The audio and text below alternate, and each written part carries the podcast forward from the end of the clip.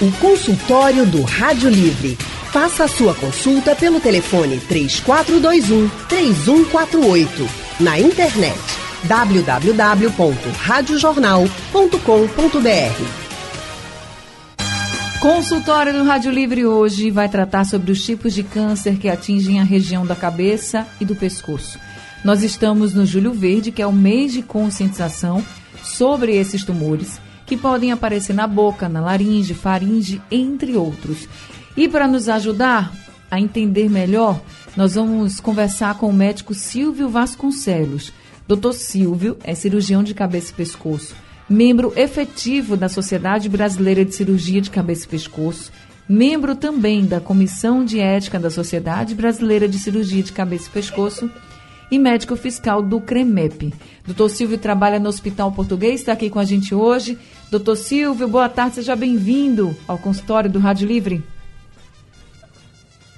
Boa tarde, muito obrigado, eu agradeço bastante o convite. Boa tarde, ouvinte. Boa tarde, a minha colega, doutora Cecília Arraes. Tá certo? Um prazer enorme dividir com você esse espaço. Uma colega que a gente divide, temos tantos pacientes em comuns Lembrando que a cirurgia de cabeça e pescoço, aproveitando inclusive já o momento, para dizer que a gente trabalha com uma equipe multidisciplinar, existem algumas doenças que, né, que existem algumas especialidades que também é, que trabalham com a mesma doença. Um exemplo, câncer de pele na região da face, nós temos uhum. o dermatologista, o cirurgião plástico. Então temos que lembrar que a medicina ela não é, não é stand, as especialidades existem também um, um, um, existem áreas que são comuns, tá certo, para algumas especialidades médicas. E a, o Júlio Verde, é, ele é um mês que ele é internacional. O, dia 27 de julho, inclusive, é o mês da cirurgia de cabeça e pescoço, que ele foi idealizado, inclusive, ele começou em 2014, lá no IFNUS, que lá em Nova York. E, um, um, inclusive, das pessoas que ajudou muito a difundir à sociedade a especialidade de cabeça e pescoço foi um ator hollywoodiano, né, que teve um problema de, de um tumor de orofaringe, que foi o Michael Douglas, e ele, inclusive, até hoje, ele trabalha bastante para poder ajudar e um dos motivos foi exatamente a dificuldade que ele teve. Ele, você imagina, o Michael Douglas, é, com um cara conhecido, com todas essas situações né, nos Estados Unidos, ele precisou, ele passou em alguns médicos para conseguir realmente ter o diagnóstico e aí, a partir do diagnóstico, realmente começar o tratamento.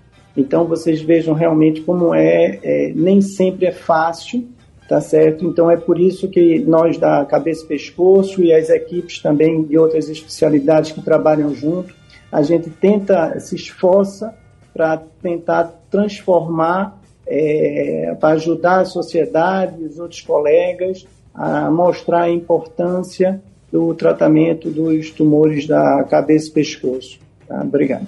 Obrigada também, doutor Silvio, que vai estar aqui com a gente no consultório hoje. E nossa outra convidada, como ele já falou, é a doutora Cecília Reis. Doutora Cecília é médica, oncologista, ela atua nas áreas de mama, cabeça e pescoço e tumores geniturinários. Ela atende no Hospital Português também, onde é preceptora de residência médica em oncologia clínica. Doutora Cecília, muito boa tarde. Seja também muito bem-vinda ao consultório do Rádio Livre. Boa tarde, Anne. Boa tarde, Silvio. Boa tarde aos nossos ouvintes. Uma grande alegria, um prazer estar aqui com vocês nessa tarde, para que a gente possa contribuir né, com a desmistificação desse tema, alertar a população, esclarecer as dúvidas e chegar no nosso maior objetivo, que é tentar um diagnóstico precoce, um tratamento mais simples dentro de, da complexidade que existe do tratamento oncológico. E a gente só consegue isso realmente com um time muito forte, né? E podendo alertar a população de como proceder, né? Caso surjam sinais, sintomas, o que fazer, é, quais são esses sinais e sintomas, como é que a gente pode prevenir, que é o nosso principal objetivo. Então é por isso que a gente está aqui hoje com vocês à disposição para essa discussão. E a gente fica muito feliz em poder recebê-los aqui, doutora Cecília doutor Silvio. Quero também convidar nossos ouvintes a participarem com a gente do consultório.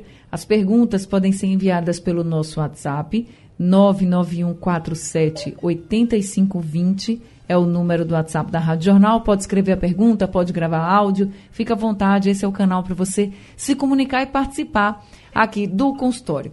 Deixa eu começar então já com a doutora Cecília, para a gente falar um pouquinho sobre os cânceres mais comuns, que a senhora mais percebe em consultório, justamente nessa região da cabeça e pescoço. É, a cabeça e pescoço, Anny, ela é uma área com, é, composta de vários órgãos, uhum. órgãos esses que são muito importantes para a gente, né? Ela, ela, não tem a ver com câncer na cabeça, dentro da cabeça cerebral, mas são cânceres que envolvem a boca, a língua, é, a faringe, a tireoide e a nasofaringe. Então, dentro desse grupo de doenças de cabeça e pescoço, a gente tem várias doenças dentro de uma só, né, que é a especialidade da cabeça e pescoço. Então, dentre os principais cânceres dessa região, a gente vai ter cânceres de pele, tá? Que são os mais prevalentes. E falando propriamente da cabeça e do pescoço, mais comuns são os cânceres da cavidade oral, tá? Depois seguida dos cânceres de laringe, é, de orofaringe e de hipofaringe. E outro câncer que também é bastante frequente nessa região são os cânceres de tireoide mas que, por, por ser um câncer menos agressivo, mais indolente, com mais oportunidade de tratamento, a gente queria reservar talvez até para um outro momento, né? Eu acho que o que é importante a gente falar nessa oportunidade são esses cânceres que envolvem realmente a área da cabeça e do pescoço. Se o que é que Silvio, se Silvio concorda comigo, quer pontuar mais alguma coisa? Perfeito, Cecília. É, apenas para enfatizar, eu acho que há, há, realmente as lesões de boca, tá certo?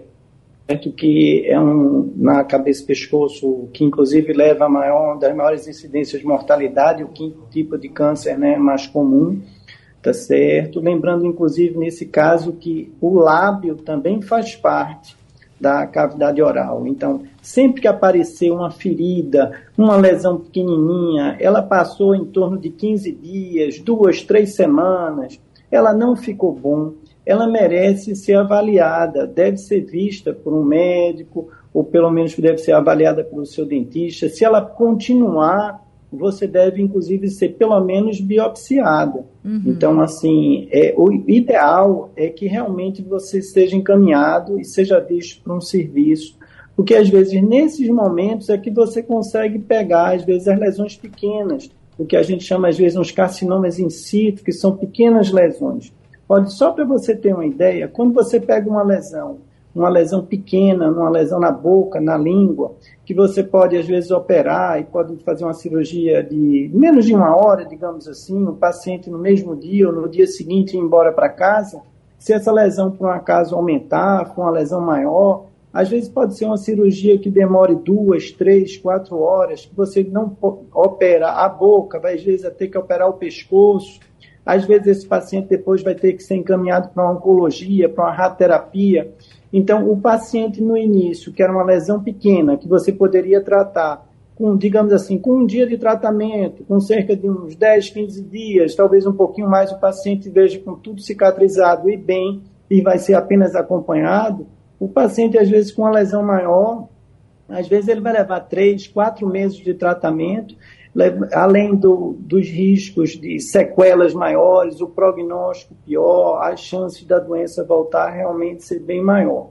Então, vocês vejam como é importante, a gente fica inclusive enfatizando para você dar o diagnóstico precoce, que inclusive é uma do, dos motes da campanha desse Júlio Verde, é a prevenção tá certo? E o diagnóstico precoce. Já que a gente está falando em prevenção, em câncer de boca, a gente precisa enfatizar o que é que a gente pode fazer para evitar um câncer de boca. Cigarro, bebida, tá certo? E assim, quando a gente tem que falar também do ponto de vista de vacinação de HPV, o HPV em cavidade oral, existem muitos estudos ainda, uma associação, mas em relação à orofaringe, tá certo? Que é a garganta, onde estão as amígdalas, tá certo? Aí já é algo realmente bem estabelecido e que realmente dá um impacto muito grande. Tá? Lembrando, inclusive, também, como Cecília já falou, dos principais, mas lembrando também das glândulas salivares, que às vezes os pacientes ficam rodando sem saber quem é que vai tratar uma glândula salivar.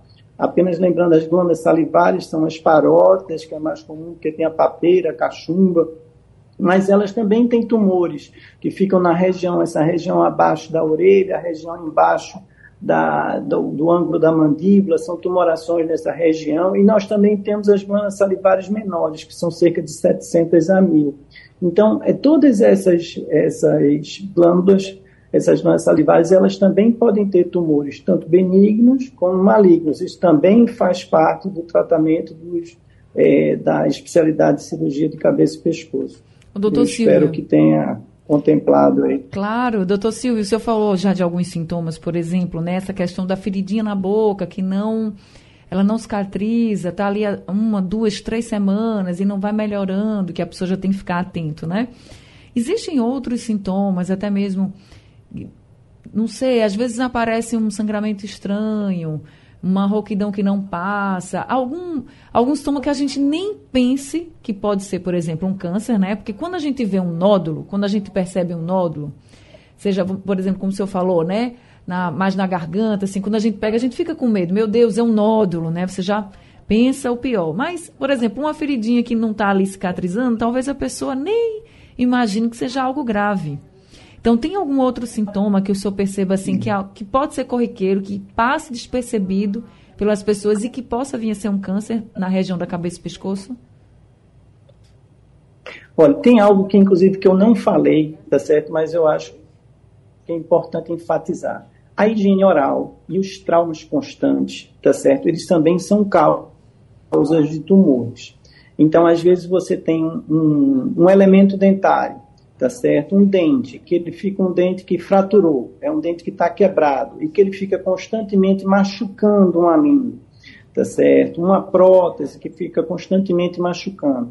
Esse trauma constante, ou então uma higiene oral muito precária, uma pessoa que não toma os cuidados os cuidados com a, a, limpeza correta, escovar os dentes, usar, usando o fio dental, a limpeza correta, isso também são fatores que podem ajudar a desencadear o, o câncer de cavidade oral.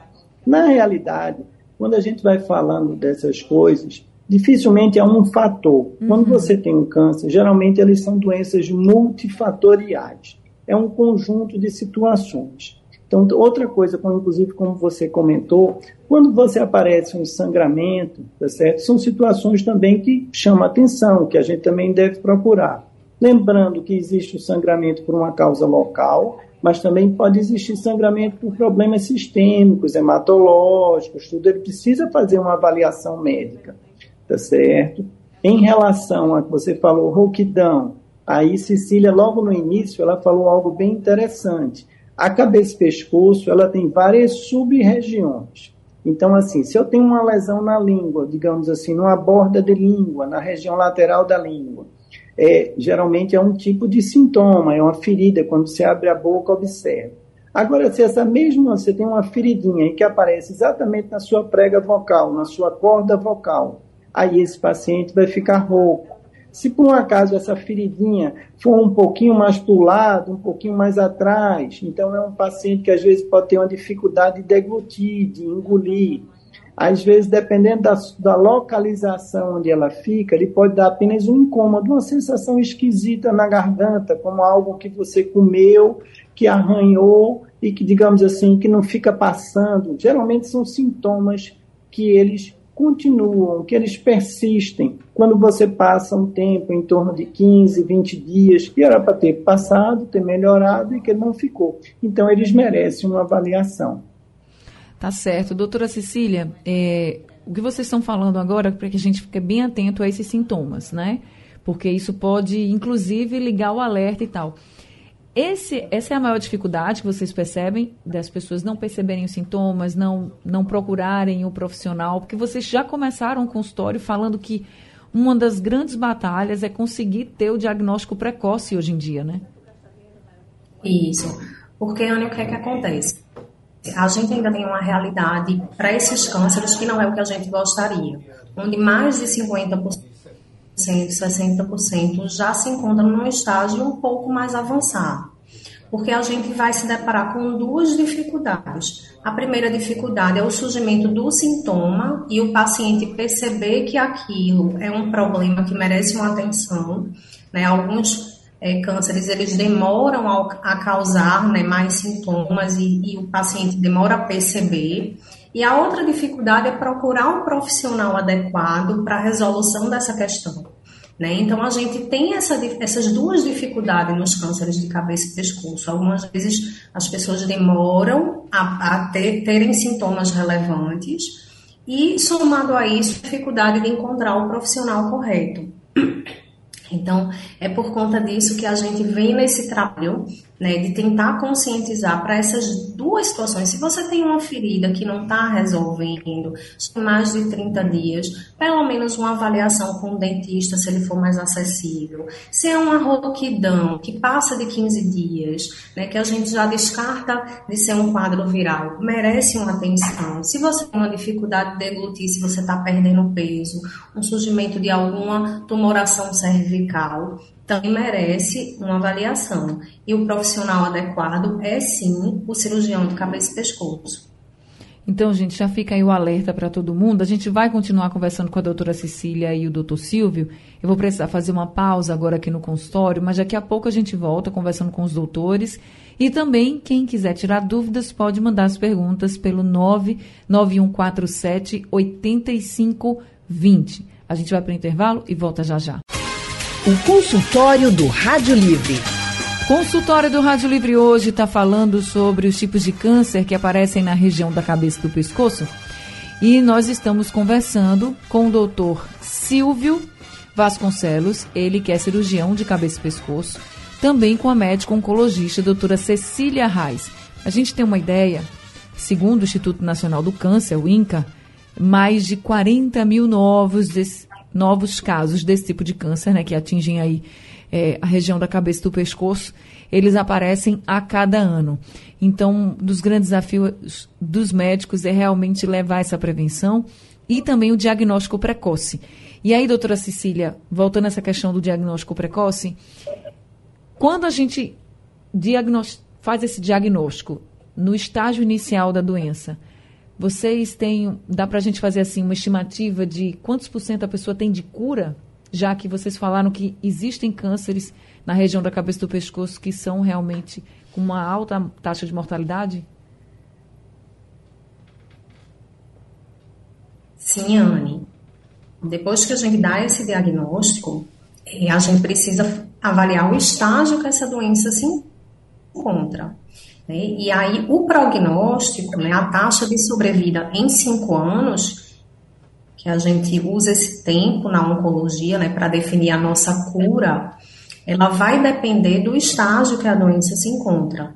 Então, se é uma doença localizada em que o doutor Silvio, que é o cirurgião, pode fazer uma cirurgia de início, né, que nós não temos linfonodos acometidos, a gente pode chegar a uma taxa de cura de quase 90%, 95%. À medida que esse, que esse tumor ele chega no momento mais avançado, com lesões maiores, né, que podem comprometer a função do órgão, e são órgãos muito importantes, são órgãos responsáveis pela fala, né, pela alimentação, é, então pela respiração. Então, a dificuldade e, e, e o nosso desafio é justamente diagnosticar precoce para evitar essas cirurgias que seriam muito mutiladoras à medida que o estágio da doença avança.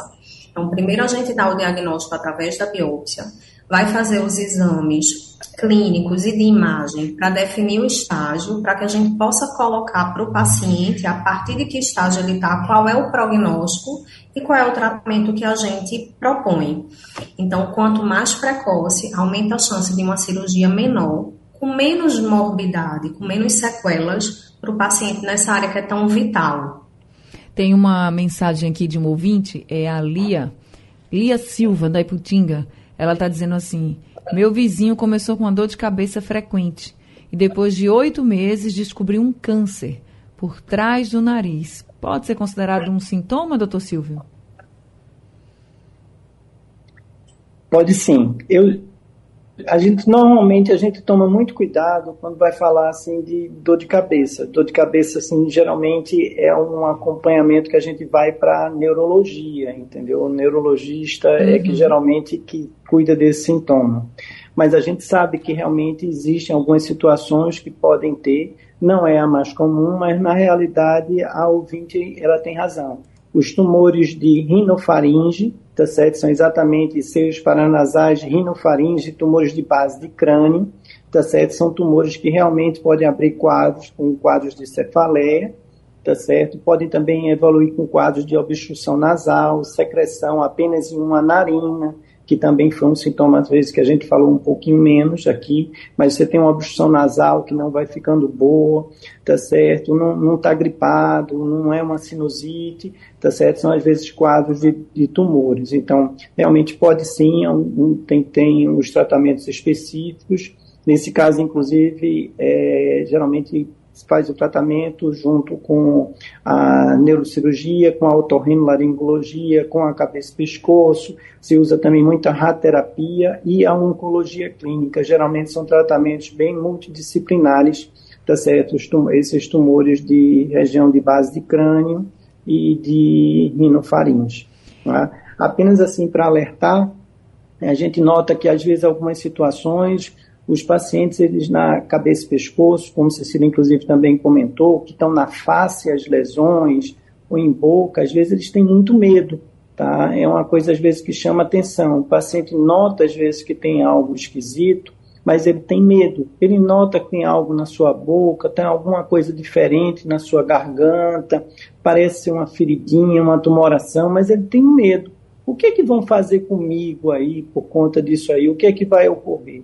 Então é algo que realmente a gente precisa desmistificar isso daí e a gente precisa realmente alertar que quanto mais cedo ele procurar, maiores chances que a gente tem, desde que ele, gente conseguir um bom resultado, para ele ficar livre dessa doença e que ele consiga manter, tá certo, as suas funções e do ponto de vista estético ficar é, da melhor forma, da melhor forma possível. Tem outra mensagem aqui, é do Rogério. Isso aí é Rogério, ele é o nosso ouvinte da Embiribeira. A gente falou de rouquidão, né? E ele disse que já está rouco há duas semanas, está preocupado, até porque ele disse que quando engole, ele sente dor. E ele colocou aqui, eu sou fumante. Então, qual o conselho, doutora Cecília, que a senhora pode dar ao Rogério?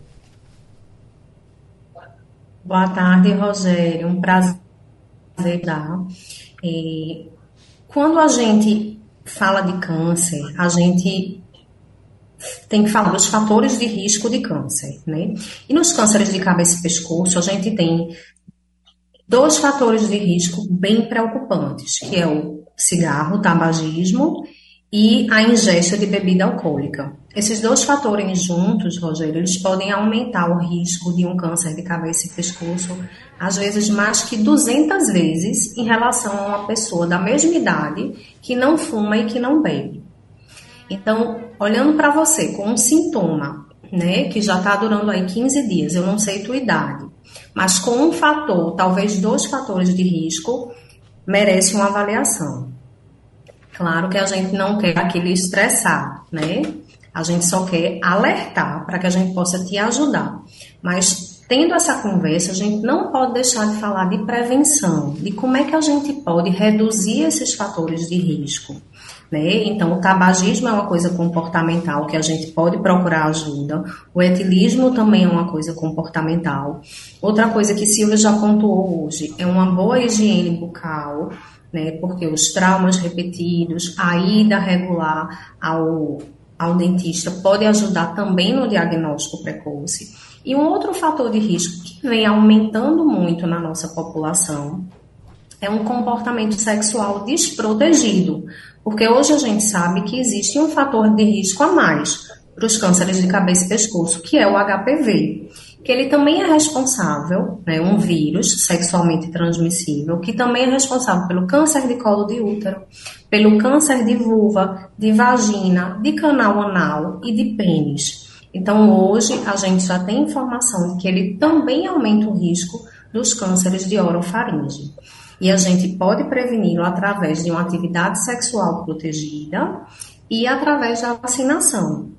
Então, esses são os quatro principais fatores né, que a gente precisa alertar e que são modificáveis, né, que a gente pode modificá-los é, para tentar reduzir essa incidência. Hoje a gente tem uma vacina, Anne, no SUS. Isso. A gente é contemplado né, pela, pela vacina contra o HPV que tem quatro, quatro subtipos de HPV, que vai prevenir tanto das verrugas, que não, não vai causar câncer, mas que é uma doença que aperreia, que você tem que ficar fazendo a exérese daquelas verrugas genitais. E essa vacina também contempla os subtipos relacionados ao, a esses cânceres. E essa vacinação, ela é recomendada né, quanto mais precoce possível, antes de a gente se expor sexualmente, né, depois que a gente se expõe, que a gente entra em contato com aquele vírus, fica mais difícil a vacina atuar, né? A gente até recomenda que vacine, mas a gente não sabe se a eficácia vai ser a mesma, porque tem vários subtipos, né? Então, uhum. a gente vai proteger de uns, mas não vai proteger daquele que a gente já está infectado. Então, Rogério, pensa nisso, tenta modificar esses fatores, procura uma, um, um profissional para fazer uma avaliação em você, para que a gente possa afastar e te tranquilizar. Seria um otorrino, doutora? Quem ele deve procurar de início? Pode ser um otorrino. O otorrino também é capaz, uhum. né, Silvio, de dar esse diagnóstico, de tranquilizar Rogério, de fazer uma avaliação clínica, de pedir algum exame é, mais rebuscado, caso haja necessidade. Pode ser o otorrino, sim. Tá certo. Eu estou recebendo aqui Perfeito. outras perguntas dos nossos ouvintes. Vou pedir até licença aqui para os doutores. A gente vai precisar fazer mais uma pausa aqui no consultório, mas daqui a pouquinho eu volto com mais participação dos nossos ouvintes e também conversando com o doutor Silvio e doutora Cecília. A gente volta rapidinho. O consultório do Rádio Livre.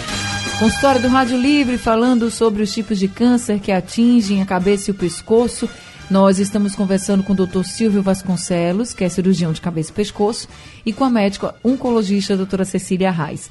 E a nossa ouvinte Bianca, de Dois Unidos, mandou um áudio para a gente. Vamos ouvir o que ela pergunta. Boa tarde, Anne. Boa tarde, é, doutores. Eu só queria informação. Minha mãe teve câncer de garganta. Primeiro teve câncer de mama, ficou curada. Aí depois teve câncer na garganta. Pareceu que nem fosse uma landrazinha. Aí foi investigar, era um câncer. Aí ficou seis meses de tratamento. Assim, fez o tratamento, tudo um químio, rádio. Depois. É, quando ela fez tudo, aí ficou seis, com seis meses, depois de fazer a rádio, a químio, aí o câncer voltou. Aí voltou enraizando, chegar até a morte. Demorou menos de um mês e ela veio falecer por causa do câncer do pescoço. Que é que nem fosse uma landrazinha. Num caso, eu, eu sou eu e mais dois irmãos. Qual o tipo de exame que a gente poderia fazer para prevenir assim, sobre o garganta, que veio ela falecer por causa do câncer da garganta. Obrigada, Bianca, pela sua pergunta. Tem esse tipo de exame, doutor Silvio? Olha, veja só. Alguns tipos de câncer, eles podem ter uma associação hereditária. Então, às vezes, na realidade, a gente pensa que, de uma maneira geral, que a maior parte a gente vai para esse caminho mas é, na realidade é o contrário, tá certo? A maior parte dos tumores eles estão relacionados a hábitos de vida. Tá? Então, na realidade, quando a gente vai tentar prevenir um câncer, tem muito mais a ver com as coisas que a gente faz, digamos assim, a nossa alimentação, com nossos hábitos de vida, tá certo? Se nós somos sedentários, se a gente fuma ou não, se você bebe ou não. Como a doutora Cecília, inclusive, já explicou como são seus hábitos do ponto de vista assim, sexuais, tá certo? Do ponto de vista de parceiros, do ponto de vista assim de sol, tá certo? Pode ter a ver com a hereditariedade, porque às vezes pode ter a ver com a parte da cor da sua pele, que aí as pessoas que têm uma pele mais clara, eles se defendem um pouco pior à radiação solar. Quem tem uma pele um pouco mais escura, ele, ele tem uma defesa um pouco melhor. Então, na realidade, a exposição solar, se você evitar a exposição solar, você está se defendendo. Então, assim, aí isso aí está relacionado a hábitos de vida. Caso... Quando ela falou em relação à mama, aí eu acho que Cecília pode até explicar um pouquinho mais. Em relação à cabeça e pescoço, existe um tipo de câncer de tireoide, tá certo? Que é o carcinoma medular, que não é o mais comum, é pelo contrário, é um tipo de câncer mais raro. Existem dois tipos, que é o esporádico e o familiar. Aí, nesse caso específico do familiar, a gente faz inclusive pesquisa genética e pode inclusive até mesmo ter a indicação cirúrgica de pacientes sem a doença para a gente evitar. Mas de uma maneira geral, de uma forma, a mensagem que a gente deve passar é que ele deve estar relacionado aos nossos hábitos de vida, tá? E o exame é se aparecer alguma coisa em boca, essas coisas, ela procurar a, a, a ajuda médica claro. para fazer o, o exame e aí, no caso necessário, tratar ou não. Doutora Cecília, eu acho que a maior preocupação dela era com a garganta, já que foi o segundo câncer e Isso. que a mãe dela acabou falecendo. Tem algum exame que possa fazer? É de origem hereditária? Não. Isso, Bianca, como, como é, Anne e Bianca, como o Silvio falou, é a a grande maioria dos, dos cânceres, eles acontecem ao acaso, reflexo dos nossos hábitos de vida, né? Torno aí de 20, 25% tem um componente hereditário.